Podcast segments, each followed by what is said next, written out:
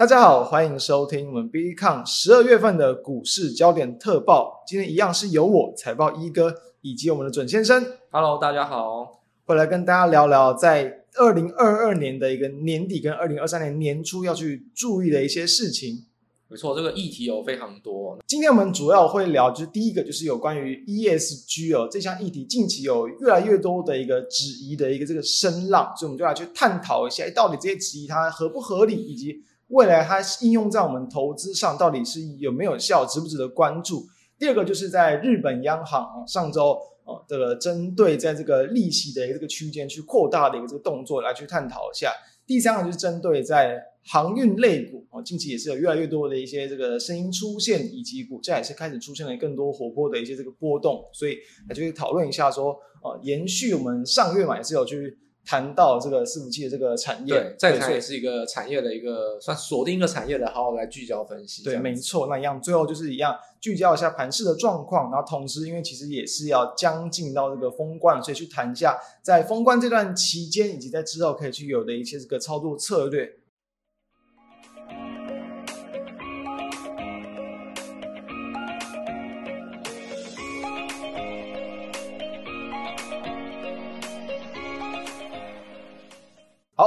所以首先，我们就先来聊聊，就是有关于 ESG 这个东西哦。其实，在大约一个月前，其实大家不知道有没有看到一个新闻标题，就是说特斯拉被标普五百 ESG 指数剔除，然后马斯克就说这个 ESG 是魔鬼。就是说，其实上个月我们也才去聊到马斯克嘛，跟他的推特之间的一些很多的一些趣事。然后，当然我们没有要去特别去谈，我们是挑 ESG 这个主题，但是刚好哎，马斯克他又跟这个就有相关，所以其实确实。马斯克在针对整个国际金融市场上很多的一些一些焦点的议题，它都很容易去出现在这个里面。那当然，哎，还有其他的一些相关的议题，这边就请周先生来帮大家去这个提点一下。没错，我刚才谈到就是说，马斯克为什么就一直会提到说他其实是一个很重要的人物，因为他一直都是舆论的中心，而且不管是本身的产业，或者说政治，甚至说金融啊、投资相关，他也常常会发生。就一般的公司大老板比较少会直接。投书媒体就直接在网上放话，那他就是常这样做，所以总是舆论中心就少不了他。对，然后又变成了最大的一个媒体公司的这个老板。没错，没错，推特就基本上他就是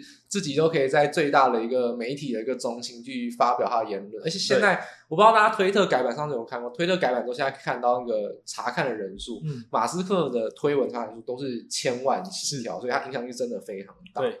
那刚才提到他说 ESG is a scam，这就，就是他在。呃，原话了，那个 scam 就是说一个骗局，就是说他认为 ESG 是一个没有用的骗局，所以这点就是很很多人都会去质疑说 ESG 到底它是不是一个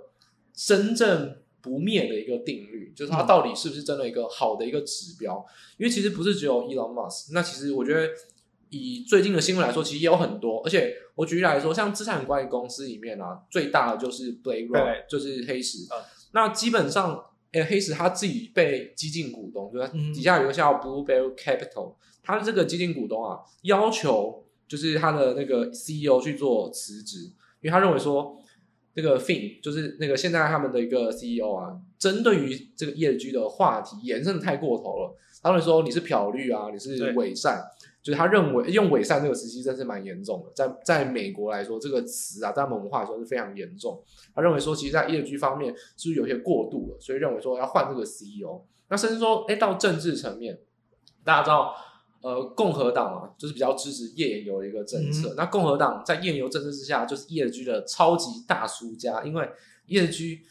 什么都不能排除，但是。最能简单排除就是能源股，就是石油啊，就你只要不转型，我就排除。这个其实是很针对性的，所以在共和党方面呢、啊，就像是呃，这次选举，哎，不知道，哎，你还记得吗？川普这次雷声大雨点小，可是共和党的新起之秀就是 DeSantis，就是佛罗里达州的州长，嗯、佛罗里达州也是针对了 ESG 去做了很多的攻击哦。然后他像是北卡的退休基金也是，那更不用讲德州啊。直接底下的那个参议员委员会啊，直接说我点直接点名贝莱德先锋就是 Vanguard、嗯、还有道富银行点名这三家说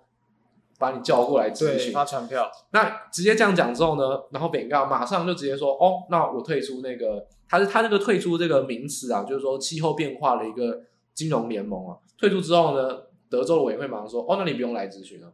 所以这就是针对性很很明显的一个地方。那不知道哎，你会不会认为说，其实这个这种政治的一个攻防啊，针对页岩油的利益来说，不知道你 ESG 方面啊，你觉得这三大里面，当然我们可能会比较熟知的 ESG 可能跟页岩油有关，应该是一样。对，那你就分别讲一下 S 跟 G 方面，到底它对于这方面的议题，哪一个是被抨击的比较严重？毕竟目前我们都是提抨击的声浪嘛，这三个分别受到的影响是什么？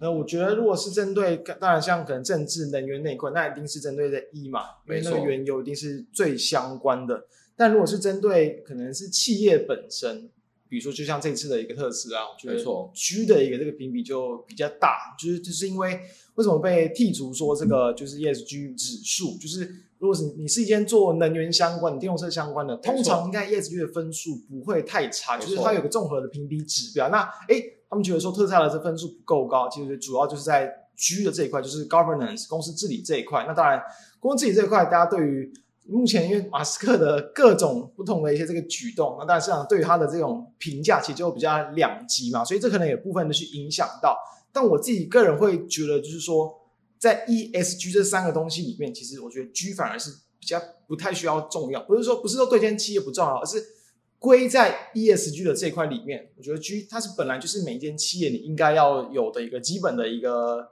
算是条件嘛，你基本就要去顾及到了一些这个事情。所以一般我们其实我觉得对大家最直观去想象 ESG，因为想到就是跟社会啊、环境这些比较有最正相关的，然后才去投资。因为现在其实很多再去可能看一些这个。呃，企业的一些研究报告啊，个股的研究报告，其实都会把 ESG 的这个相关的评比或排名就纳在里面，它不会去特别去谈，但是都会都会要求去附上，所以就对于公司对于这种社会环境，它有没有更多的一些贡献，或者是顾及到，其实是上蛮关注，所以我觉得在 G 这一块反而是没那么没那么重要了。那如果是针对比如说刚刚其他的一些质疑啦，质疑就是说，比如说针对可能部分的一些这个基金嘛，资产管理公司 ESG 这一块会不会有点？太过头了，就是很注重 ESG 这一块，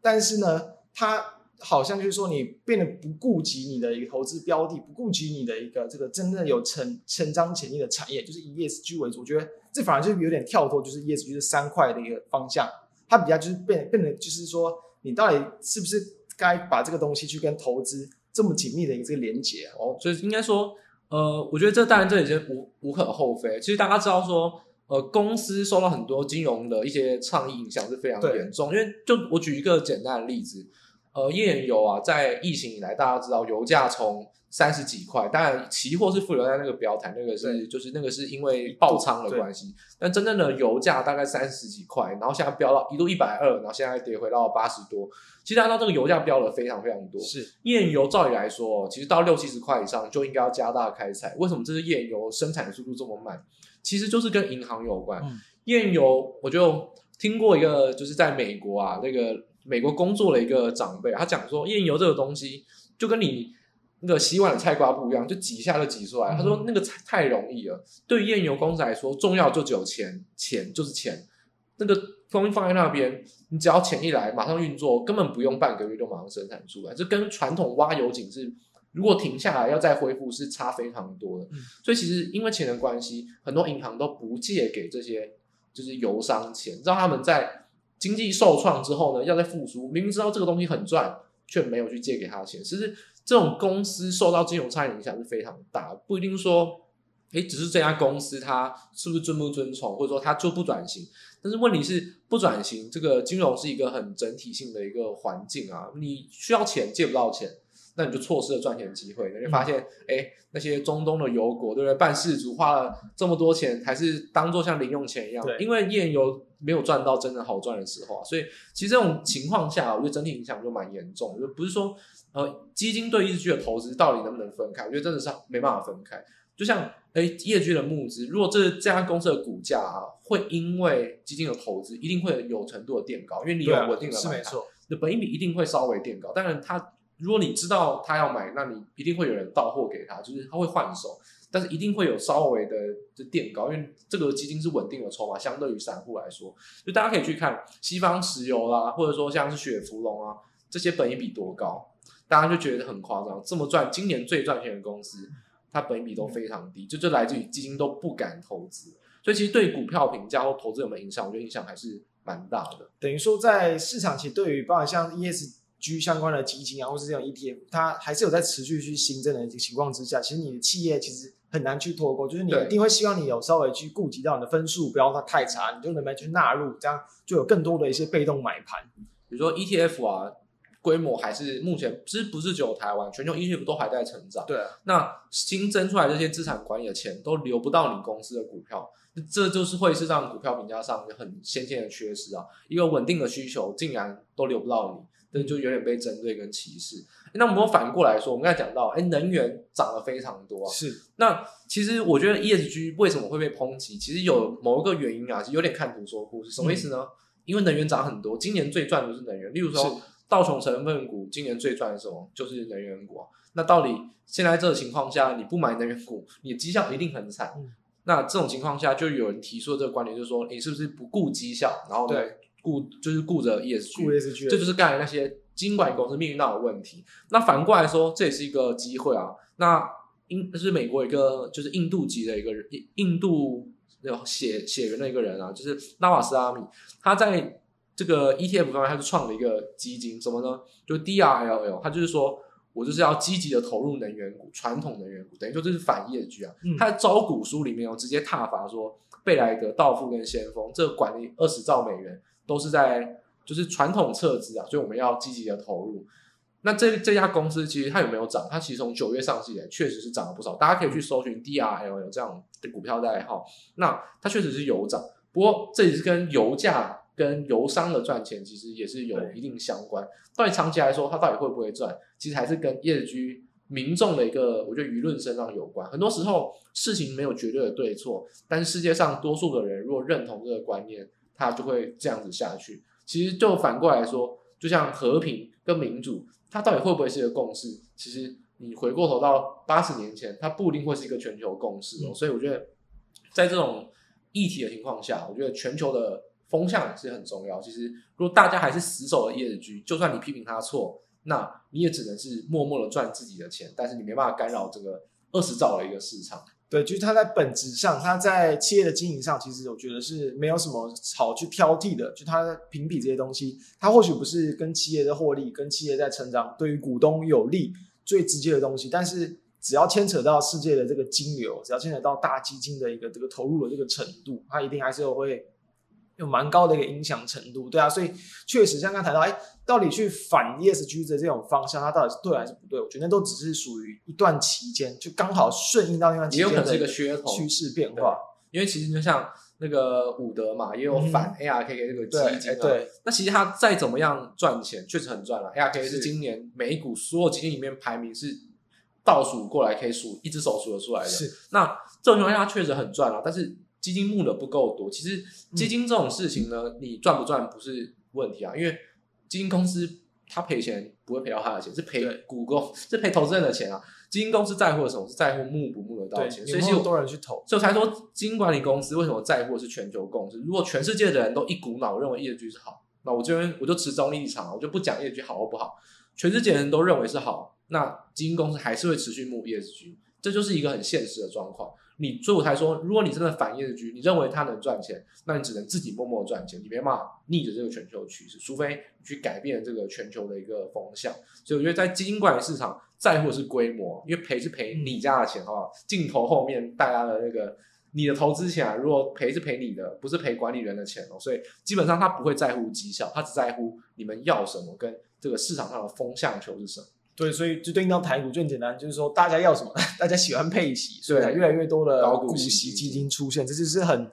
很现实的一个这个理由啊，对吧？所以比如说在，如果说再去连接对应到部分的一些台湾的一些 ESG 相关的这个 ETF 来去看，其实我简单的扫过去，扫过去啊，其实大多数在今年的表现其实也都是比较比较普通、比较平淡，因为毕竟都是跟台股的整个走势的联动性上比较高嘛，难脱离这么大盘，一整年下来。对啊，所以我认为，其实我觉得稍微值得去看一下，就包含像零零九二零啦，就是有蛮新的，听代号都知道蛮新，非常的新。这个富邦 ESG 绿色电力啦，那确实也符合它的这个名字，是今年十月才这个上市，就真的是跟绿色跟电力，就包含像一些太阳能，然后逆变器，甚至跟一些电池相关的，那主要都是在可能其他国家的一些标的为主，所以。它逆势于台股，最主要就是因为它主要的投资标的其实都是跟国外的部分个股，因为其实，在前两大就是有关于太阳能，然后跟电池就占超过两成了，这其实是蛮高的，蛮集中的，有点有点有点非常集中了。那大家其实在针对到我觉得各种 ESG 的一些 ETF，你要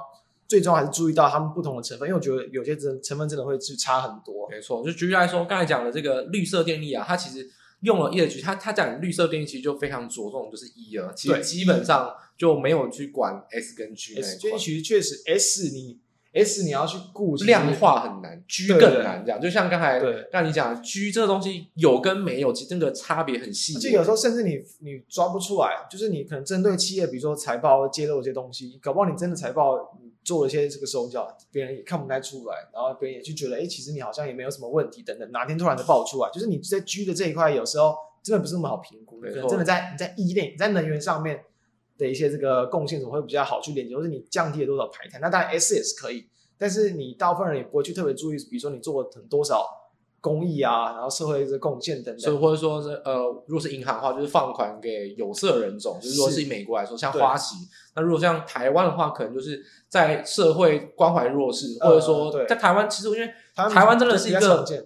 不公平相对少的一个地方，除了贫富差距，除了房价这一块以外，真的很多东西都是相对国外真的很和平，所以台湾的 S 这方面的议题真的也。就相对国外就更少，就我们也没有种族歧视，也就可能也有歧视，但真的是比国外小非常多，就很难去针对这块去做一些差别这样子。是啊，那我觉得以刚才来讲，就大家最爱的零零八七八，今年就是净申购量最多零零八七八，那它也是有一个 ESG 啊，国泰永 ESG 永续高股息哦。那其实他知道吗业绩对他来说，它只是一个门槛，就像什么、嗯、ESG 会有什么获利门槛？哎，不赚钱的公司我要先剔掉。嗯、ESG 它只是一个门槛，它只是先从哎，大家知道零零八七八它的选股池有哪些？只有八十七档，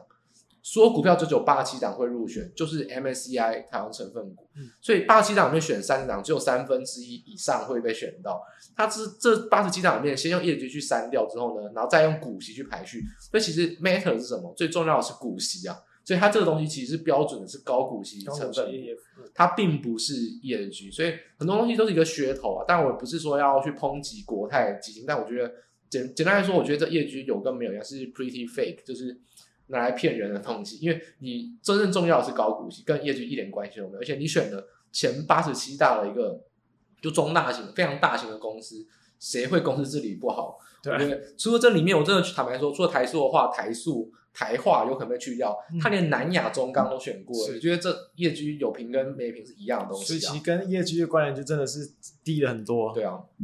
好，那所以那以上就是总结一下，就是说其实针对 ESG 的一个质疑啦，哎，确实声浪越来越多，但我我们认为其实还是要去尊重市场的一个趋势跟方向，不论它再有怎么样的一些缺点或者是一些。经理人啊，哦，针对这个这块东西会有什么影响到投资的缺失？但是它毕竟还是市场上，我觉得暂时啊，还是资金的一个，就是越来越多关注度的一块这个议题。它不见得对于投资绩效有很大的帮助，但你对于它在市场上的资金流向，我觉得那势必还是要去注意到。那当然，企业如果有去投入到，那也会当然多一点机会去吸引到一些。被动的买盘，我觉得这当然就是你可以去当做可能很很次要的一个这个投资的一个这个选项跟指标之一。我觉得简单来说，以基金管理公司，以、嗯、呃金融机构的卖方特别重要，以公司方面也很重要。嗯、但对于买方，不管是 retail 的对投资人，或者说机构投资人，像我们，绝对都不是第一要素。我觉得以投资报酬来说，它的影响都是很长期，而且。正负都还不是很确定的东西，我觉得大家就是可以关心跟研究，但并不算是一个非常呃严重影响到你报酬的一个因素这样子。好，那以上就是我们针对有关于 ESG 争议的这这个讨论。再来第二个议题，我们就会去谈论到，就是在在十二月二十号嘛，日本的一个央行然后结束了这个利率会议，然后呢是维持了一个宽松的一个利利一个利率的一个这个。政策不变，就是利利率还是在负零点一趴，还是负利率。但是呢，在长期债券的一个这个波动区间，由原本的是正负零点二五趴，哦，调到这个零点五趴，等于什么？就是说，他们在未来的一个可能在长天期债券的一个这个比如利率的一个调整，是有可能会再去加大。那诶为什么这个短期之内让日股一度的一个崩跌，然后也影响到雅股，就是在上周的时候嘛，其实就是因为说原本就是一直维持的非常久的一个宽松政策，日本哎，好像也真的要开始要去跟进那个升息了，等于说资金也会有更紧缩、更收紧的这个情况，那也让短短的时间，他们我记得日本的十年期的公债殖率就直接几乎是翻倍啊，因为原本是非常低嘛，等于你比如说你的基数非常低，你要翻倍就很容易嘛，所以就是。让日股突然出现大幅度的这个震荡，所以我们今天就要去聊一下这件事情，它可能后续的一个影响，以及可能在下一个阶段要去关注这个方向。那我觉得刚才有提到，就是说，呃，这个关于公债殖率，它其实它其实就像，我觉得大家可以去想象，就是说，其实每个央行在定所谓的利率区间，不一定是呃口语上讲法是很一样。为什么呢？因为每个央行决定也不一样。就像你去看台湾的央行，大家都会说什么哦，台湾央行升息一码或升息半码。我就简单问一句话：你真的知道升息半码，它所谓的基准利率到底是什么息吗？诶，是所谓的就是说短期内的一个贷放利率呢，还是说央行给银行的融通利率呢？嗯、还是说就是这种隔夜负买汇率？就是其实很多人都是。讲是讲了，都没有真的搞懂。那就是讲到说日本，日本其实他们定的利率什么？他们其实不是说所谓的融汇，他们直接讲是说我们长天期的目标，他直接是定债券的值利率哦，他直接说债券值利率它的上限是零点二五到零。那当然，它其实我觉得这个翻倍就零点二五直接飙到快要零点四多啊，就直接又又快要触及到上限了。那我觉得大家在这方面可以关注一件事情是，第一个这件事情啊，我觉得可以分成两个层面来讲。就刚才讲的，当下大跌，对，一定是非常出乎意料。嗯、那我们待会来分析，我们来讨论一下说哪里出乎意料。但我要先讲一件事情是，这件事情早就有迹象。那这个迹象来自于说，我们刚才讲到，如果它它的目标是来自于公债殖率的上限啊，是。那其实基本上就看公债殖率，基本上在今年哦，很早很早就触及到零点二五，就是它一直维持在这个区间里面嘛，嗯，完全都没有掉下去，是，基本上。就是一件事情，就是对冲基金啊，就是跟你对着干啊。就是说，全世界都在升息，我不相信你不升息，我不相信你会守死这个放，就是就是比较印钞票这种现象。那确实，你会看到，哎，那个图形啊，在二零二二年有一度往下掉，哎，怎么松动了？因为黑田就是黑田东亚，他直接说我会保证持续的超宽松。对，那你讲这句话，那好吧，家园就好吧，你你那我认了，我一直去。他其实有点刻意啊，去刻意的去碰那个上限，我要逼你市场给你信号，逼你去做我想要的方向。对，那你既然不要，那好吧，那市场就放弃了。所以自始至终大概就维持在零点二五不变。所以这点其实就是刚才讲到说，这是一个先前的一个背景，但就是这个背景给了后面这个超意外。我觉得我这点要非常的抨击日本央行，就大家不要觉得说这个是一件很平常的事情，这是一件非常不平常的事情，因为你在今年。所有人都逼你升息，你竟然跟全世界对着做，说我要超宽松，那交易员都信你了。那好吧，真的信你会超宽松，你又突然反悔说要调高，这是绝对非常严重的问题，完全没有诚信。我觉得日本央行接下来三年是完蛋了，我直接说完蛋，因为基本上零点五趴，为什么一天天就飙高？我是交易员，第一个。你你就已经欺骗我啊！那我当然第一个我反手承认单我要回补嘛，一定会飙高。第二个，对冲基金从现在开始保证每天都去冲零点五趴，因为日本央行我冲了，你又把我打枪，那你又突然改变，等一下反就多空双巴，交易员被双巴，嗯、对冲基金一定会刻意对着干，就基本上索罗斯当年做的事情，现在所有对冲基金基本上都会集合起来做类似的事情。我觉得日本央行真的。这一步的举动，我觉得是非常严重。如果你真的要放松超宽松，那你要慢慢的放松，要给市场讯号。你很强硬的就突然反悔，我觉得这个是市场大忌。我真的认为日本央行这一点做的是非常非常有问题。我觉得三年内日本央行是完全没有诚信可言。就是，但那你会不会觉得，就是说，至少在明年，就可能这个大概呃三四月左右，就是任期结束之后，换换个人来做，会不会？有办法去稍微舒缓说你说这样的这个情况，当然这有可能，因为基本上黑人东院是完全是一个老人，就像长老院一样，他基本上他就是一个在那边的一个形象啊，就跟安倍时期留下来的一个形象。那、嗯、但他也会接下来明年要退任，对，但是无论如何，这这点是绝对不会放松，因为除非新任的央行总裁，呃，就是他的这个目标给的很明确，就他就像费了一样，嗯、我就坦白讲，费德是全世界最有能力的央行，对，他都已经很。很有弹性了，他都说不给展望，我不给 guidance，不然就是我们会视数据来调整。连费德都讲这么保守，你日本竟然敢这么强硬的去打枪市场，然后又欺骗市场，所以我觉得日本需要花一段时间，不管你谁上台，都要花时间去弥补，就是跟交易员跟金融机构之间的信任。我觉得这个是真的非常严重的一个一个议题，那会让日债跟日元还有所谓日元套利这种资金的流动性，觉得会受到很紧缩的影响。那我觉得会不会也是因为，就是说，也有一点是可能他们原先看错，或者是他们就是没有预期到，就是说，可能对于在可能他们比如说经济上的一些这影响，就比如说，当然你原本就还是一直维持过去的一个宽松的政策，你突然要去调高，我觉得这其实也算是情有可原。当然，你对于诚信来说当然是不好，但对于就是说你跟美国的一个利差越来越大，那当然你本来是一个靠出口为主的国家，你当然就是要去。你呃，日币货币贬值没有关系嘛，是好事。但是你当全球的这个需求又又在去下滑，通膨的影响，好像比如说在赚的一些部分并不如预期可能那么强，再加上说在进口的成本一直一直垫高，其实我觉得至少稍微去贴近或者是拉近一些这样的一个利差，我觉得也算是情有可原了。对，那我就就所以我才，就像如果大家常常听我们，就是说常常收看我们的一个节目啊，就知道说。我其实在今年就很多次的抨击费德，嗯、但我从来没有说费德没有诚信。我说费德是很蠢，就是我认为费德在做错的决定，但是他不是没有诚信的决定，因为费德都讲清楚我接下来的方向是什么，他有没有去修正。例如说，费德说，哎，通膨是暂时的。他一定会陆续的说，我们开始去调整这方面的政策，然后到 FOMC 说，确实开始露出一些声浪，确实要开始去加速缩表要干嘛，嗯，都是有，就是我觉得这是一个光谱啊，世界上任何东西都是连续性的，你不应该用这种跳跳跃式的情况。如果你真的要认错，那你至少这一次不调，然后呢，要给市场说我要开始改变利率，你拿借口说因为黑田要退休了，我们是新的一个日本央行的一个风向这样子都好，我觉得。所以我才说这点为什么会让很多交易员意外，就大家不要小看说那一天，所有几好几千亿、好几兆的资金，就因为那个关系，就开始赶快回补。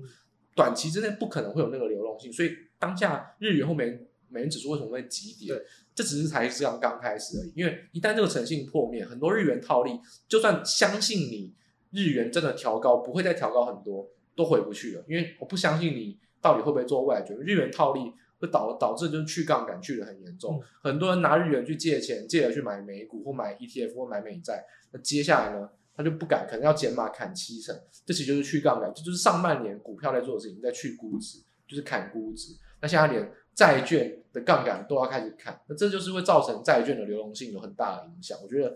就是连续性这件事情很重要啊，你一定要见风转舵，没有错，嗯、但你。不不不不顺应市场也没有错，但是一旦你要改变，你不能一次做这么大的改变，尤其是你先反对了交易员，然后又在打脸他，这是真的会很惹火那些交易员，甚至他会刻意的去冲这个日币，去有点是去搞你日本央行，嗯、这都是有可能的。当然这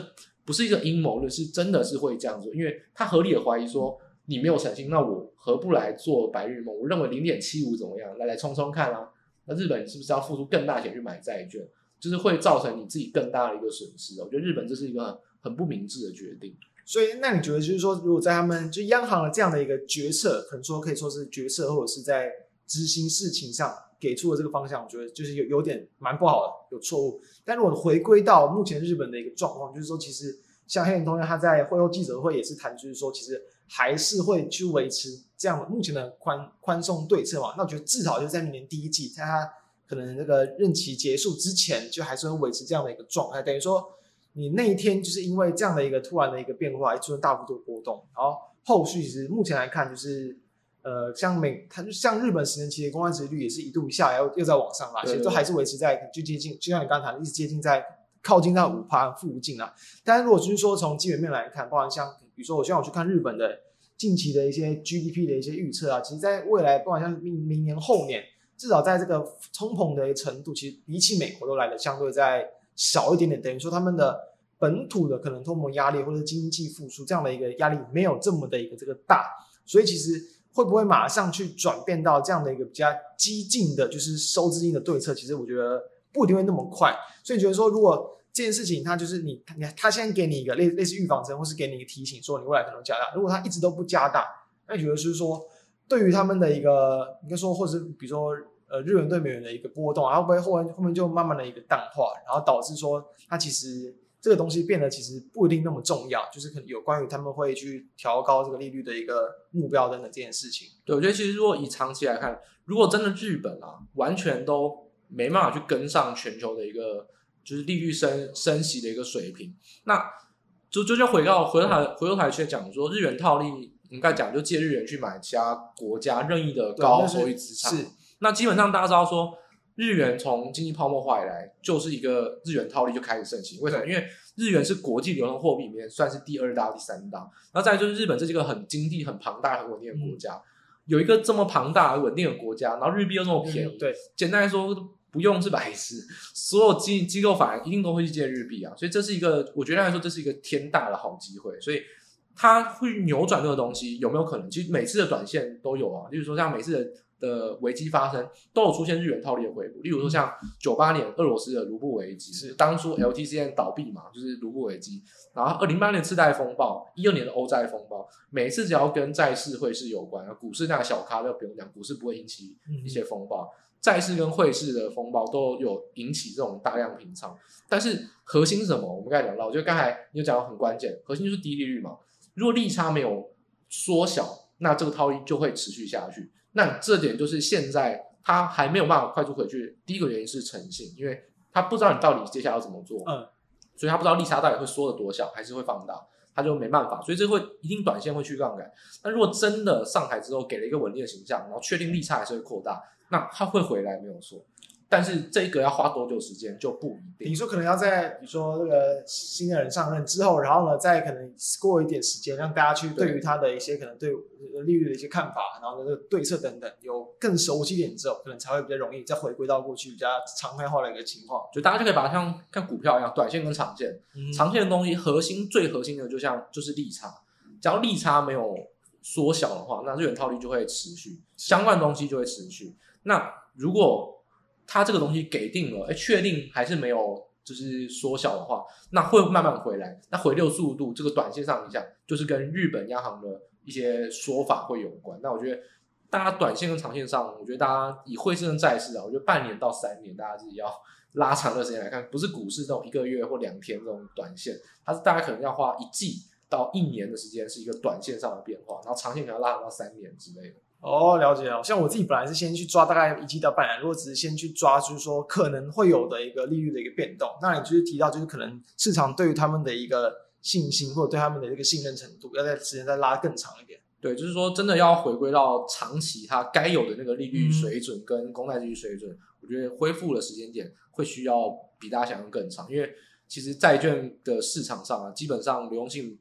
没有那么好，尤其是在最近二零二二年，流动性真的很差，所以要再恢复是比较困难一点，我觉得。好，了解。好，那所以以上就是我们针对第二个议题，然后相关的一些这个看法。接下来的话就是进入到就是我们有关，就是因为在上周、上上周，其实，在台湾的一些不管像是这个货运航运各国都有陆续的一些这个反弹力道，其实像像是散装航运也有。那当然，呃，这一块东西其实也是。过去就是大家一直陆续有在去关注，就只要他们开始出现一些反弹，然后或者就是说，不然包含像是在中国的这个解封啊，对于就是跟运输业相关的航空股，会不会有更多的一些在营运上的这个力度，都是蛮多人在开始去注意的一块这个部分。那刚好其实呃，过去你其实也是都有都蛮长嘛，应该说前一段时间啊，都是有去陆续一直去关注航运股嘛，所以我们今天就来好好的来去看一下，就是说，哎，对于航运股的。看法及相关的一些，比如说投资的这个对策，然后我直接先先去讲我自己目前一个比较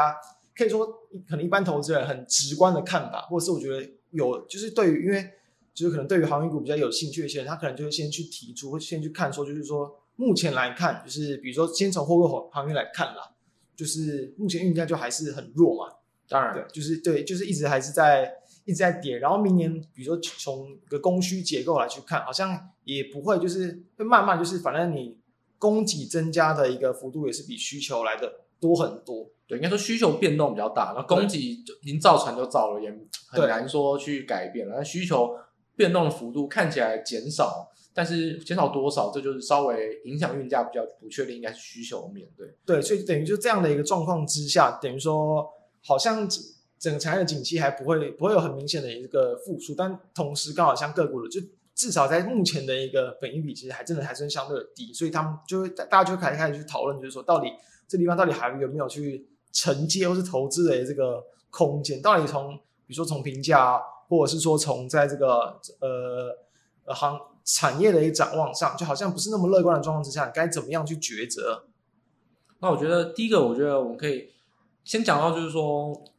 就是大家可能会习惯看的运价，或者说连新闻都在炒作，就是礼拜五会公布 SCFI 运价。那基本上我好像我不确定我之前到底有没有提过这个点。那我昨天再简单讲过一次，就是说呢，SCFI 呢是有点像是之前的，就是他们像是银行会报一个利率啊，然后就可能二十几个银行报，然后去做一个计算。那其实 SCFI 也是一样，它是货柜行商加承揽商，有好几十家，对，去报一个报价，所以这个东西会高估。就是说你，因为台湾啊，你买的都是货柜航运的厂商，嗯、就是万海、阳明跟长荣嘛。货柜航运厂商签长约的话，就锁在那里，只要不违约的话，就锁在那边。但是有时候你的约的价格很低，那怎么办呢？就会有黄牛啊。就像最近不是这个演唱会开始开炒黄牛，好很严重啊，甚至要立法。对，黄牛最根本的原因是什么？就是你票价太便宜，就是供需，你除非你能价格歧视卖到真的想买的，不让黄牛买。就例如说你用什么问答题目啊，要你真的是要呃粉丝才能答对的，不然基本上大家都能买，那价高者得，基本上就会有黄牛产生。那其实一航运来说就一模一样。当时在很火热的时候呢，所有承揽商都是当黄牛，他赚的钱都远远高过货柜航运的报价，所以 SCFI 都是高估。你去算 SCFI，其实根本跟货柜航运的获利不成正比。但是你反过来说，它跌回来，会很你去看长了为什么获利跌得这么慢？因为都没有跌到它的合约价。但是现在就跟大家讲。不是不是快了，是已经跌破，所以基本上就是所谓破盘价，就是明年换约很难换。就是你现在听到很多会海厂商说明年要开始换约嘛，但是基本上，呃，就是很多厂商会说有些附带条件，就是说不要涨。那那我附带条件是我要一个月审定一次合约，就等于就根本就不是长约了，就要月一个月的合约。然后现在是卖方市场，就是呃现在不是卖方市场，都是所谓的订购的那些。就是去要要位置的人真的喊价了，等于说现在这个情况看起来，做货柜海运厂商也明年的报价完全是反转，从卖方市场一直调高附加费，到明年变成你还要迁迁就的别人有很多莫名其妙对你不利的一些条件，这样子。对，等于说，不管像从现在的一个价格的一个状况来看，或者是从比如说对对于明年的获利的预估啊，就像刚刚谈到是价格的状况，那再像我刚刚谈到就是比如说供需的这个状况，因为目前其实像一些就是在研究航运相关的一些研究机构再去抓明年的一个需求的成长，可能大概就是两三趴左右，但是你在一个就是船新的新新增的一些船只啊，一些运量等等，其实是远超过这个幅度。除了这个以外。就是你原本塞港那些塞港的那些船，就是塞在那边卡在那边的，就是其实如果都已经运力都已经恢复，没有在塞港，那你的供给就会会变得就更多，等于就是说你的供需平衡其实又会很明显的有点就是太多了一个应该是供过于求吧，类似这样的一个情况。所以就是对于明年这些企业的一个，尤其像台湾的货柜航运厂，就是获利展望其实都就是相较于去年跟今年就二零二二年了这样的一个一季真的可以赚到几十块的幅度，就是就不再复见。我觉得，对对对，我觉得尤其是我刚才讲到，就是说，你看 SCFI 的跌，哎，一条很漂亮的下坡线，但是你看，货柜厂商一季公布是获利，而且你看起来第三季有掉，然后万海掉比较多，嗯、但到底第四季会长怎样？我觉得大家要小心，第四季会掉非常多，因为是第四季就会跟 SCFI 的跌幅会相当靠近，已经开始要去贴贴近到可能明年会有的一个表现了。所以说毛利率在第四季哦，我觉得就是好好的要。好好去关心，我觉得大家，如果你真手上有持股哦，那去呃去好好的研究一下毛利会掉多少是很重要的。嗯、那这方面呢，但我们不能点名说它那个状股票的获利状况啊，但我们就只能讲说大家要好好留意。我认为下滑的幅度会超过大家的预期，就大家自己要好好的去算一下，你目前会不会给了一个预期过度的乐观。但我觉得之前我们有一个讨论，就是说所谓的乐观乐观。大家股票评价总是有百百种，对啊，基本上啦，我觉得我们应该有个共识是说，其实汇款厂商不会用 PE 去估，因为对有可能会亏钱的公司用 PE 就没有意义了。那股票净值比，而或是一个去年最早最早的宏远投顾，包含像给很低很低的那个美林啊，都是用会就是股价净值比，不管多头还是大空头，都是用股价净值比。那我觉得这方面是不是可以来讨论一下说？说你觉得目前这种状况，就算是一个从融景快速的去做一个成长的衰退，到底现在这种情况下适合的股票评价方式是什么？你觉得关键的那个因素对比上股价的一些影响因素什么？你你可以帮大家来分析一下，你会看中的点是什么？我也是会比较倾向，真的要用的话，那一定可能还是以净值比为主吧。就其实不不不不论是航运嘛，就是各种就是景气循环非常明显的那个产业，尤其是跟着报价的东西非常高了。其实很多人就会说，我们要去看股价，就去看报价，就记忆体，比如说被动元件，它更快一点，不用等，对，不用等财报，你就直接去看报价，它联动性真的是最高。你要去看它的一个。P E 通常都已经落后这个股价已经好一段那个时间了，所以说，呃，为什么说对股价净值比可能会相对比较好一点？但确确实，如果说它的净值就是如果说被波动幅度没有那那么大，但是你的股价又跟报价联动性很高，那你当然你净值还是有会有一些，比如说估不准，或者就是就是好像跟股价还是有明显脱钩的这个情况，所以确实啊，觉得景气循环股就还是真的还是。优先跟着就是产业的这个商品报价，我觉得就就就 OK 了。对对，那那我觉得在这方面的话，我就会给大家另外一个想法，就是说，呃，在年底来说啊，最近航运我们刚才讲到航运最近股价算是，所以因为十一月大盘涨都没涨到，现在十二月开始涨一些莫名其妙的没涨到的股票，是没错。所以接下来那涨的话，我可以直接跟大家预测啊，很多人都开始讲说配息配息啊，嗯，那我们就来算了，我觉得。这个点也蛮不错的，我来分享一下我的看法。就所谓的 payout ratio，就是你今年赚多少钱，明年会配配多少股息。那一般来说，以去年来说，长荣是三十九点五趴，对，然后阳明四十一趴，然后万海比较麻烦，因为万海有配股票股息，所以比较不好算。但万海万海大概是配二十到二十五趴，就现金股息。但如果加上股票股息的话，我姑且配一点五，把它当十五趴，嗯。姑且把它当十五趴，那加起来差不多接近四十，但是这个算法是不精确。我是说比较来说，大概是四十趴，所以整整体来说差不多是四十趴。那今年会不会比较高？哎，长荣谢慧璇不是他那个写诗吗？说什么什么呃什么寒风习习落叶飞，殷殷期盼你们。那我觉得不管他在那边冷笑话，反正他讲到一个重点，他说长荣会尽量配到五成，就比去年还高。嗯，哎，这点就是大家可以关注。那今年他会赚多少钱？他会配到五成。那明年现金股息会多少？我觉得今年我估 EPS 啊，第四季财报出来，那我就给大家一个放松，我直接把我讲预数字预测估出来。我预测今年长荣全年会赚一百六十块到一百六十五块，所以将来估明年配息会到八十，就等于配息率五成。对，就是基本上，因为谢慧泉他自己讲五成嘛，我就相信，因为长荣现金确实很多，我觉得他配得出来，所以我觉得就没有必要去怀疑他讲的是假的。他讲景气。可以听听就好，但他讲到他自己公司配息配多少，这不会骗人啊，我猜是不会骗人。对，我刚刚讲说不是配息率，是殖利率啊。对，所以所以现在来说，我觉得配息八十，你要给他多少股价？所以大家就可以自己想想看。我再举个例子，如果阳明呢，我预测配息大概一样，因为 payout ratio 大概也会给五十趴左右，因为是阳明完全没有买什么船，它资本支出很少。所以应该会比去年多，就是跟进长荣，我觉得五十趴可能会是一个标准。那今年配息可能会配三十三块，那就是因为说 EPS 我估六十六块，那配息配三十三块，诶，那比起来谁比较便宜，谁比较弱？我的长荣体质是不是比阳明好？可是股息值率是不是又比较高？我觉得大家可以做一个比较。那万海很麻烦，我说万海这家公司很讨厌，因为它会配股票股息，而且万海啊，今年交二十艘船，明年。它现在在手的船还有三十八艘，明年还要再交二十四艘，明年买船比今年还要多，所以它资本支出是有的，他的股票他的配息率可能就会嗯不太能调高，而且他又配股票股息就很难估啊，所以我觉得他很有可能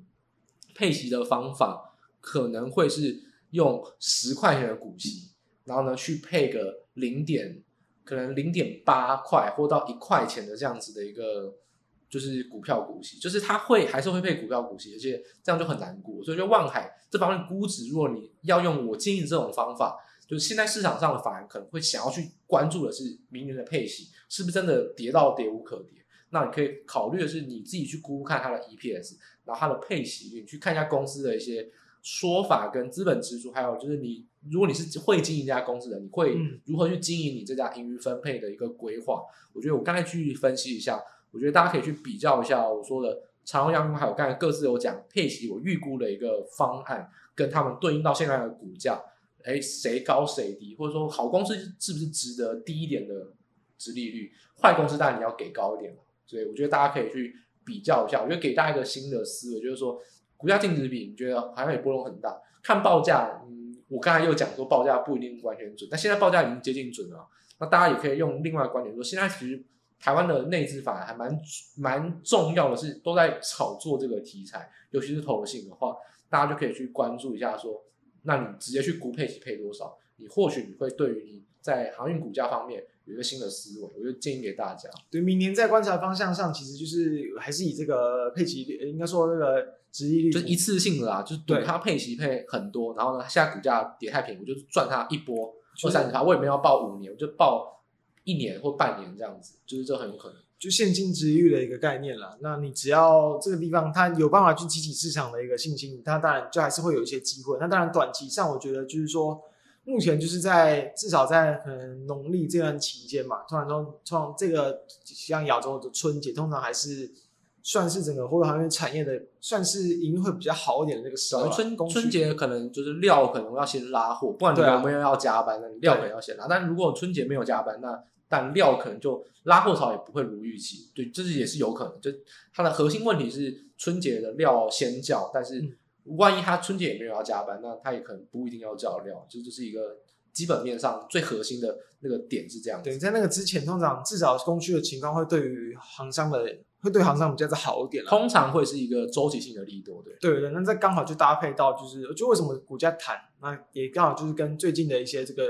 包含像运价的一个这个跌幅，就是有有越来越少，也是有一点，我觉得有点关系啊。就是至少，算我最近在看，像最近一个月的一个这个，就是整体的综合指数的话，它的跌幅也大概就是收敛很多。对，就一趴多一点，就是没有到说前几个礼个礼前几个礼拜那么的强。所以我觉得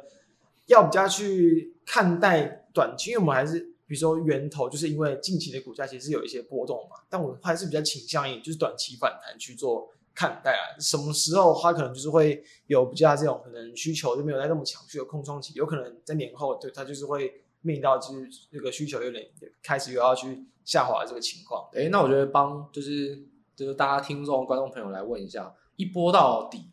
有没有可能？就是说年农历年前封关啊，就一波到底啊，就是到年农前我就只做这个，反正呢农年后我也不管它到底要配多少。你觉得它波动度有没有大到说农年前？有足够大的一个价差，在农年前能反映出一个不错的，不管多跟空，好不好？你要做空也无所谓，就有没有一波到底，就波动很大，有没有一波到底农年前的一个空间？如果是说一波到底以后，我觉得机会其实好像没有那么大。我觉得以现在的一个就是台股，就我们刚刚录录制时间就是几乎在年底了，对啊，年底嘛，好，就年底这段时间，就是大家知道，就是其实市场的交投是比较没那么热络，然后呢，你就会知道内资现在最最喜欢什么标的嘛。所以像是现至少现在那只是比较爱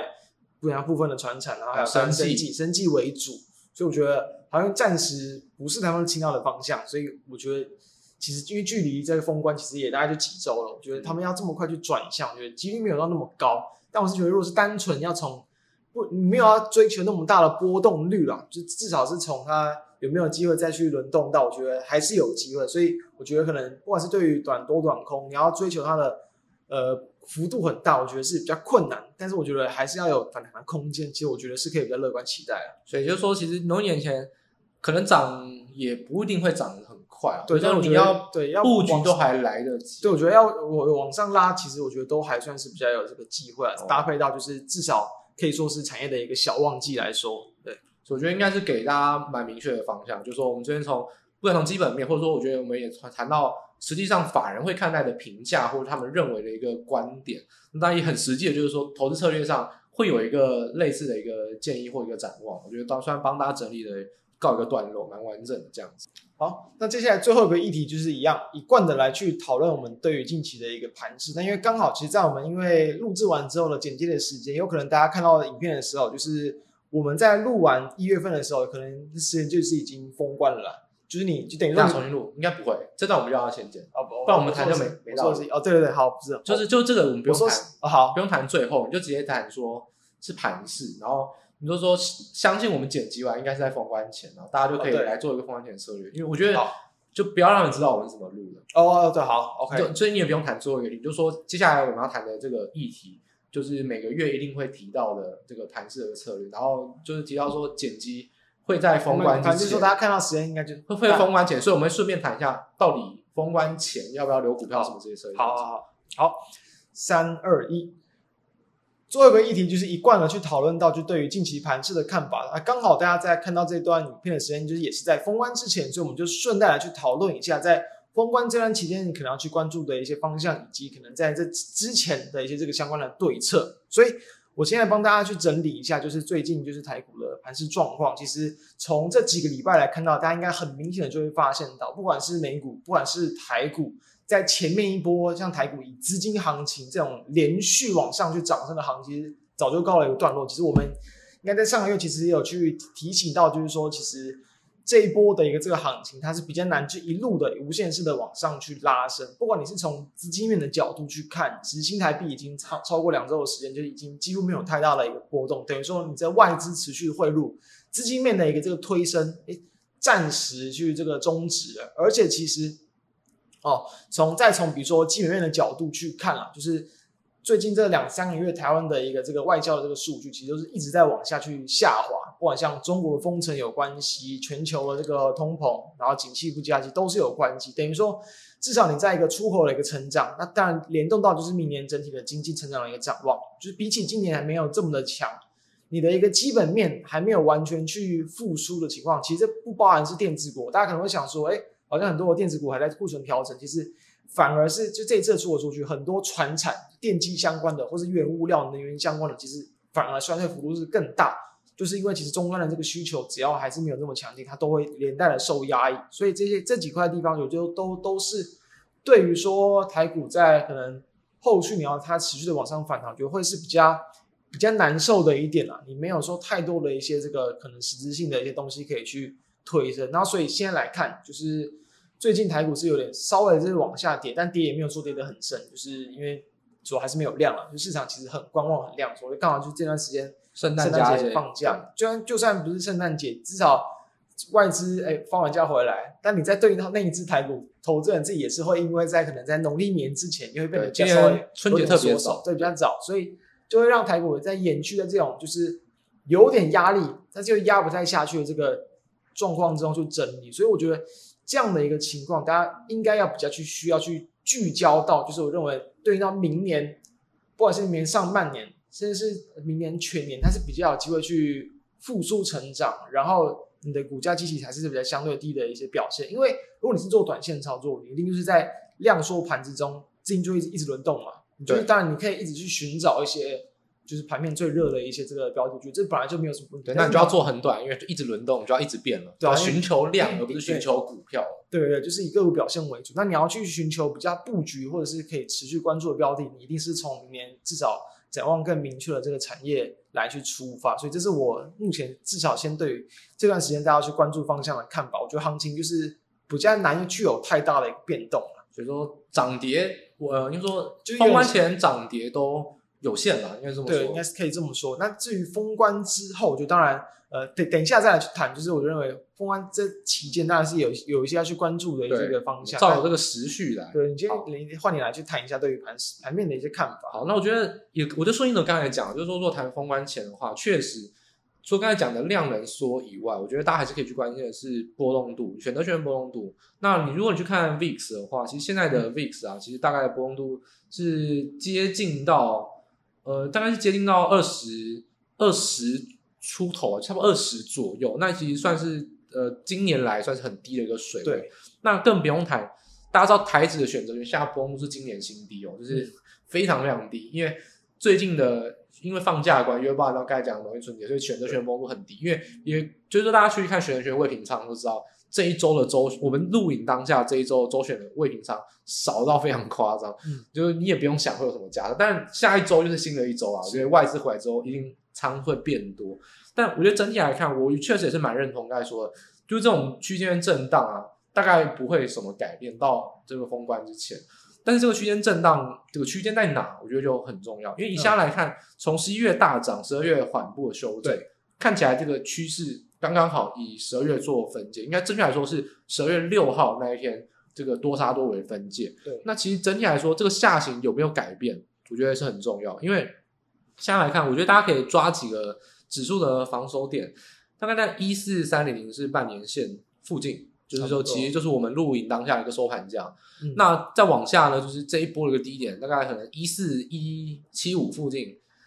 那再往下的话，就是到季线，有点远。对，我觉得其实这现在来看啊，我觉得呃，基本上一四一七五就是等于说这一波波段低就不能再跌破。我觉得如果到封关前没有办法终止这个下跌的趋势，那台股会很危险。但我自己认为，当然我刚才讲的是很危险。但我如果给预测，一定要给一个方向的话，我认为是不太可能。就我认为我没有这么看坏，在短线上来说，反而看好是反弹。也就是说，如果暂时是以一四一七五作为一个区间的话，其实我认为是有机会上探到月线。当然，这个下方的均线像打 IPG 一样，一次两次，第三次有可能过，那要一次过可能很难。所以可能到封关前啊，这一段交易时间就可能要把很多的精力、很多的资金跟时间花在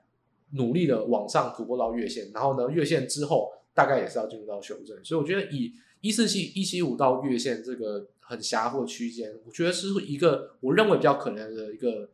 范围，那我觉得要突破月线也是很难。那如果要跌破，不一定呃没有可能，但我自己认为几率很小，因为波动度太低了，连美股的波动性都很低。那像台股联动美股的状况还蛮密切的，所以要去跌破这个价位，我觉得认为是比较难哦。所以觉得大家在这个情况下是可以看好封关前有一波反弹，但只是封关如果刚好也是顺性的弹到一个区间的高点，那封关完。大概也有可能会是走一个缓步的修正这样子，等于就是说，如果是针对再搭配到这样对于盘势的看法，然后对应到哎封关前到底该做什么动作，现在现在大家没有一个完全的答案，但是我觉得如果是延续一个区间方向的看法，那就是去观察，就是说在封关之前指数的位阶的这个高低吧，决定你的持股的一个这个层数，因为其实我觉得每次不用每年都是因为说到底，虽然说这次可能这样放假时间也比较长，就不用特别去担心说到底。国际股市在这几天有什么太大的变化，导致你持股有什么样的波动？就是你要去做短线，你真的就是说你封关你可以就是出清全部了，你就是不用去当然对，就没有关系。你要去做波段，我觉得就是呃指数搭配到原先指数的趋势嘛，现在就是已经在一个比较慢慢下压的一个修正期。那有反弹，你当然是可以陆续的去减码。我的看法其实也是这样子。那我觉得我们接下来我们就顺应那个时序，我们刚才谈封关前的一个看法。对，那我们就谈到说到封关。中间这段期间，嗯，一封关中间刚好这次会遇到的是美股的财报财报季哦，所以这个会有，而且是非常多重要的公司，非常非常多。那这个情况下，大家可能就要去留意的是说，这可能过年期间啊，美股的震荡幅度不一定会很小。就现在这个波动度相对小，那也是预期到说，美股财报季刚好会超过在一月十三号开启，那我们一月十七号封关，对，所以其实到那个时候可能就开始波动度慢慢可能会开始加大，所以。这也是为什么刚才一起说看好到封关前是反弹，因为刚好差不多到封关前，刚好才是波动度开始加大，其实也没有什么坏事情会发生啊。所以那这个财报季啊，我觉得是不是我们就帮大家精选一下说，说在封关一月十七号台股封关、嗯、到一月三十号台股开市，这段期间内有没有一些认为美股上波动的因子？但我们刚才提到财报可能是必然的，有没有精选一下几家公司？又或者说谈一下说，除了后期财报以外，有些因素，就帮大家提点一下。在过年中间，哎，如果闲来无事打麻将打到一半，吃年夜饭吃到一半，或许可以关心一下的一些数数据这样子。那我这边先来去谈一下，就是我这边先针对在科技股的部分嘛，就其实在主要是大概在一月可能二十四到二十六号，这是集中比较多的一些指标性的一些这个科技股。那我想想先就直接去先谈苹果啊，就是在一月二十六号，苹果的这个就是财报公布。那因为其实在前一季啊，苹果就是因为当然大家都知道啊，这个新机的这个销售，所以其实在尤其在大概前一两个月左右，整个苹果的很多供应链营收的表现还都是蛮不错。大家去看，可能去去看红海就可以看得出来。然后呢，这后来就慢慢进入到产业的一个这个淡季，所以我觉得比较首首要去关注到了。当然除了说就是在可能营运的一个这个高峰往上去推升之后，它能不能持续的一个比较。呃，维持一个成长的一个这个角度，那当然，我觉得是因为高峰已经慢慢过去，所以只要是有可能放缓，我觉得只要没有放缓太多，都是一件好事。再就是说，可能在下一批新机的这个备货量，就是说未来一批的备货量，就当然可能不可能不会像前一批的备货量这么的一个多。但是我觉得，如果是维持在差不多持平的一个幅度，我觉得对于就是他们在未来几季的一个营收的一个水准，都还是有机会推升。再来就是说，可能在下一款嘛，就是在下一款，比如说在这个 i 十五会不会有一些新的这个改版的消息？我觉得会就比较容易牵动到可能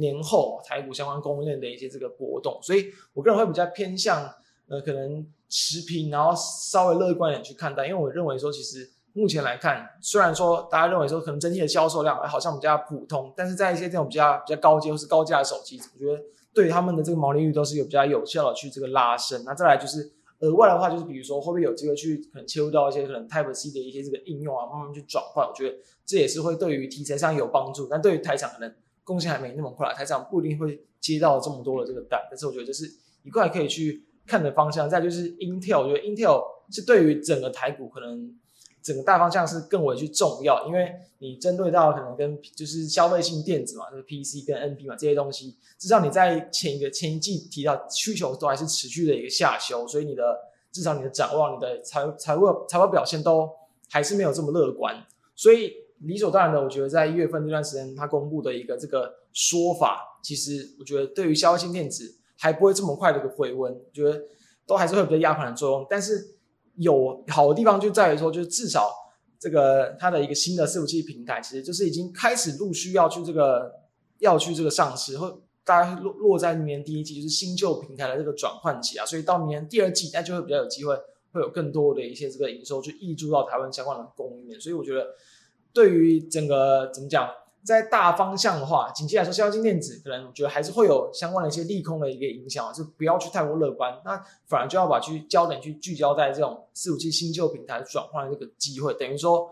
对于盘可能对于这个市场对于电子股的看法，我觉得不一定会去太过乐观，但是就可以去聚焦到部分的这个特别的这个。产业个股身上，而且刚才补充一点，就是说，其实股价面啊，纳斯达克指数是接近破底哦，其实都没有，就反弹已经完全吞噬，还是偏弱。因为自从像是 Meta 啊，或者说像呃微软等等财报公布有很多跳空缺口之后，其实当当下的一个反弹的环境就已经对纳斯达克造成很弱势，所以又然后特斯拉就一直破底，又破底又破底，所以其实基本上苹果也接近破底，那亚马逊也是破底。那也是反弹，已经回到前低了，所以基本上现在这个去看股价都算是修正的，比其他类股会更多一些。那他们相对来说面对财报的，我觉得容错率可能就高一点，因为毕竟你股价已经被先修正。那但如果你更糟，但还是有更差的股价是有可能。不过我觉得至少在股价面来说，美股算是蛮分歧的。我目前来看，半导体还算是。呃，半空中这涨得还反弹不错，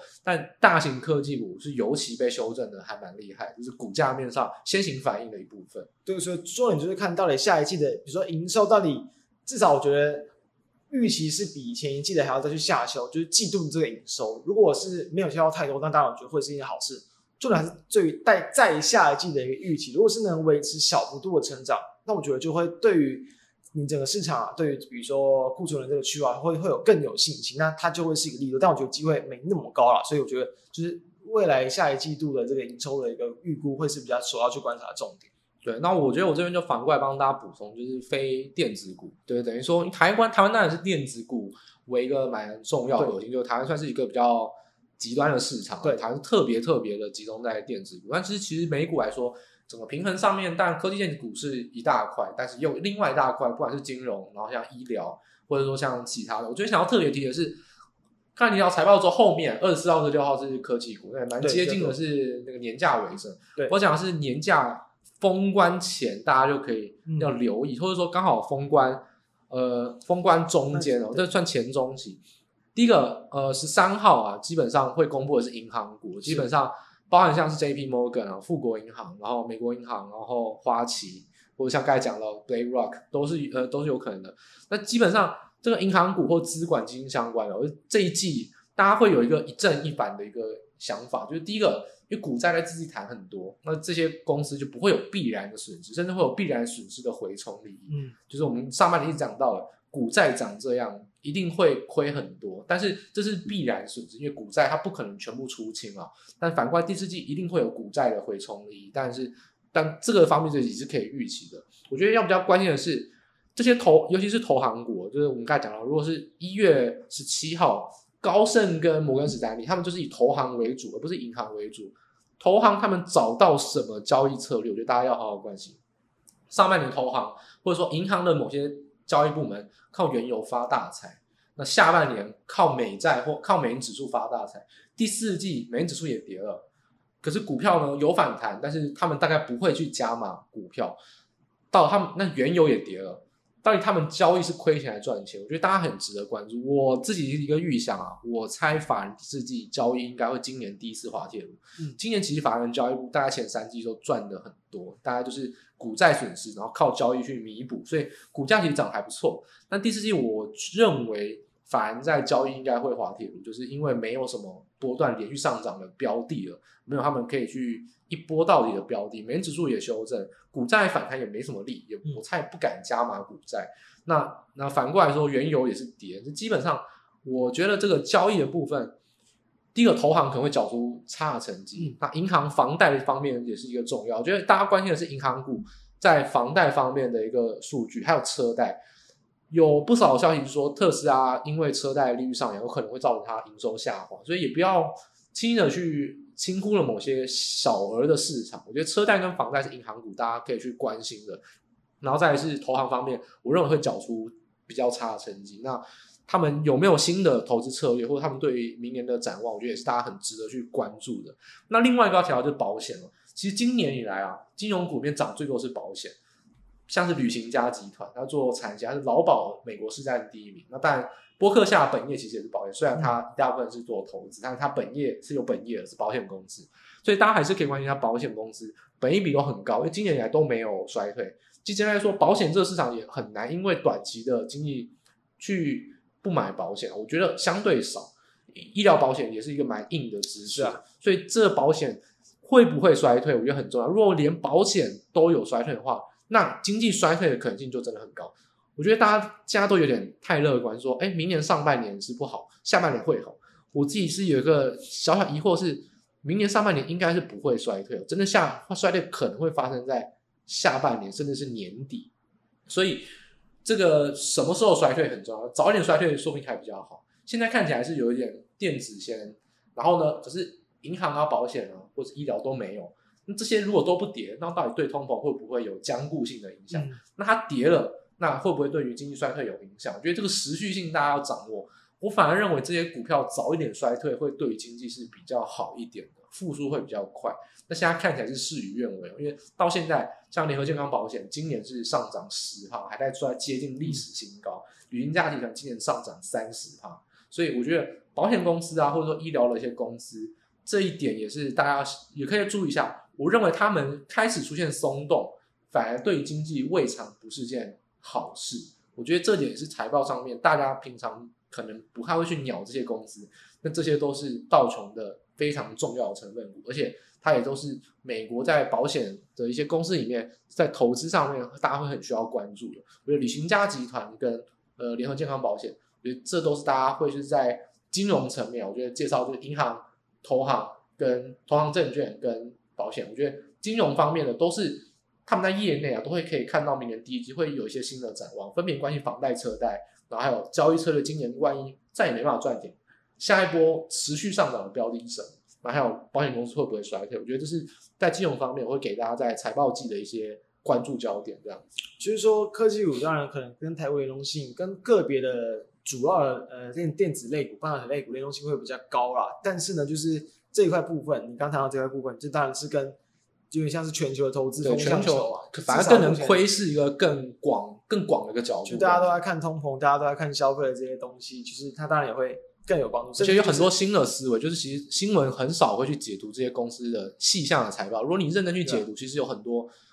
不少有用的资讯，我觉得大家可以去关注。像我提到，很多人会觉得车贷不像是议题，但我认为车贷。会是一个很大的议题，就是都是跟这种，比如说民生消费力的一个是有比较大的关系。会有一些新的观点哦，看在总体上面，你不会一直跟着新闻随波逐流。其实我觉得这是一个蛮有帮助的一个财报关心的一个重点。那像跟苹果同天，就是还有比如说信用卡，Visa 对 Visa 跟 Master 卡，就是也可以稍微大家看。就循环信贷，就之前我有提过，循环信贷也是美国，就是跟车贷啊这种不是大额的房贷，但小额的信贷或是车贷。这其实都是在美国明年，我认为反而最有可能会倒债的地方。反而房贷是最安全的，嗯，这点其实是大家要反而是会有一个可以预防的一个地方。对，好，那谈完就是在这个封关这段期间，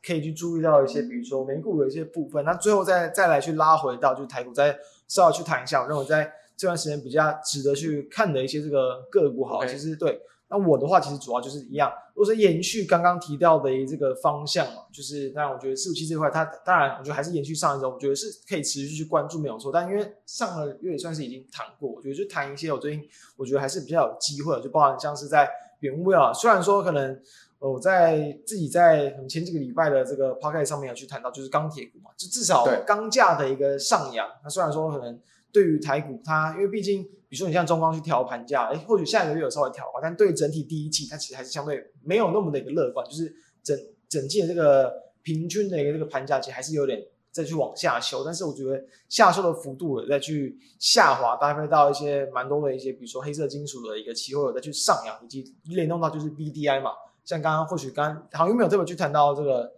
呃，就是刚散户的这个指数，但是 EDI 近期也是在是走一个反弹波，就是其实跟中国原物料或是解封会真的是特别特别相关，是 BDI。对，所以就谈到这里，所以就解封这一块，中国然后原物料啊，然后在比如说钢铁、水泥，然后跟这种中国的一些内需相关的一些个股，反而觉得都会是比较值得去关注的一块，所以这块是我建议大家可以去注意到的一个产业了。那我这个部分呢，其实我刚才顺应的中国解封，不过中国解封，我觉得我可以分一好一坏。我觉得中国解封方面，在中国设厂的公司就不再会有停工的干扰。嗯，那尤其是电子零组件，就是非半导体的电子公司，有非常多都是中国设厂。我觉得车用机构件方面，不管是车用的被动元件、车用的金机呃金属相关的构件，或者说车用电子啊，我觉得这个中国方面的。营收会有一定程度的保障，因为不太会受到停工影响。再就是说，解封其实到底对于什么事情会是最刚的、最刚硬的需求？我觉得是车乘车用的一个需求，因为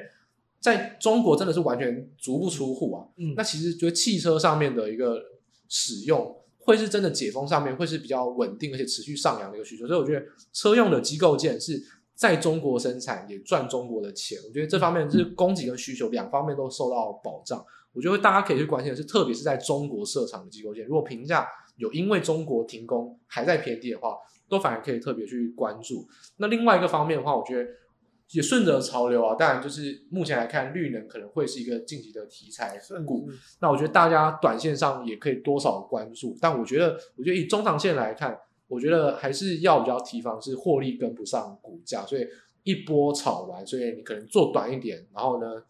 做狠一点，我觉得这个投机一点可能会是对待绿能股比较适合的操作方法。哦、对啊，因为确实，欸、我我就都有点快要去忘记绿能股，因为确实在几个月前，其实大家如果去看很多绿能股的一些营收，都发现其实都都还算不差，连续的在成长，但是股价就一直还是维持在很低迷的一些结构。就如果刚好搭上像近期有一些，比如说在一些原料的这个成本下降的一些这个力度，我觉得。那哎，确实就会有机会啊，搭配到比如说营收这个成长，会有一些拉升的机会，我觉得也是确实是可以关注。对，或者说像呃国发会要审审一些明年的投资额，那国发会当然六大核心战略政策就是蔡英文政府提出来的，其实绿能一直以来都是会很关心。但基础建设这一块就是在经济衰退的时候最会受到关注，因为这个是政府最爱花钱，但是企业最不敢花钱的时候，所以这个基础建设也会是在。盘势若修正的时候，会有可能比较逆着周期的可能项目，所以我觉得大家在短线上的题材不时都要注意。如果开始炒作了，你顺着大的顺风车做一点操作也是可能的。但我觉得，如果用波段来看，可能会有点上冲下洗。我觉得它可能会比较适合是几度几度的这样来回短线操作。对，就是一波一波一波这样的一个表现。最后我想再提，就是刚好就是因为像今天十二月二十。七号就是有这个兵役有可能要再出去，就是要再延长在军工也是融资 炒了无法无天了，所以就是军工啦。虽然说军工可能比如说国际相关的前一步已经拉的就很凶了，但是我觉得至少在台湾对于说未来的可能政治冲突或者一些这种准备，然后我觉得这各种的一些政治角力的一些影响，军工我觉得。至少在长线上，还是也会有不断去冒出相关的一些利多来去刺激。但你觉得纯度会不会是一个问题？就是说，可能占比都不够高，会不会爆太久，反而会不会有点现出原形？就是反而会不会做短跟做长有没有一个取舍？哦，所以对啊，所以我觉得确实就是，我觉得很可能就是跟，比如说跟一些那种，比如说可能过去的一些可能就电动车相关的一些，或是那五 G 相关的个股一样，就是它好像是受惠到，比如说长期的这个趋势，但是它的一个比如说受惠程度，它不是一直连续性成长，就是会有不断不断的一个几次的力度，所以确实。你要去长报，我觉得真的就是位阶一定是最最首要的一个考量了。只要已经先前拉抬过，你都要去提防说它可能会有的一些这个卖压，所以就是一一一个股去应对啊，到底有没有信心去反应？对，我觉得其实因为纯刚才讲的纯度，我只是一个一个一个疑问，因为纯度真的有算蛮高的，对，也有纯度很低，真的题材成分很高的，对，觉得大家都可以去关注。那我这边再特别补充一个点，就是说，我觉得。这些融资炒很高的股票啊，在第四季真的是非常非常的快乐。可能有人会开始修理它，嗯，我就觉得大概年后啊，可以找时机来好好的来修理一下。嗯、所以大家应该懂那个意思啊，就是可能跟了融资或投信对干的这种策略，嗯，大概年后会开始陆陆续续的有一些动作。我以我个人的观点来看，蛮适合的。但这个大家就是可以去关心一下，我觉得。一样，我是一个很不排斥做空的一个观点，嗯、所以有时机可以做空，嗯，未尝不可。那我只是说，现在第四季我从来都没有跟大家讲过空，是因为不适合。对，那现在来看，我觉得时机差不多成熟，融资也炒多了蛮多莫名其妙的类股，那也是时候投信该被教训一下。我觉得主动基金的成分股或许是可以关注一下，做一个反向操作。我觉得这是年后了，但我觉得这还没有到最近，所以以风万说，我当然没有特别提，我只是小小提一下。说不定我们在下次的一个节目，也有可能会跟大家来做一个介绍，就是空方的一个策略。我就小小提一下，融资炒很高的个股要比较小心，因为量缩就再也炒不上去，要比较小心一点点。对，好，那所以呃，以上就是我们今天针对目前市场比较热门的一些这个议题呢，还有就是一样，就是对于说。在后续的盘势，再搭配到就是封关前可以做的一些这个对策跟观察的方向来去跟大家分享。那以上就是我们今天的一个内容，就下期节目再跟大家再见。好，大家拜拜，拜拜。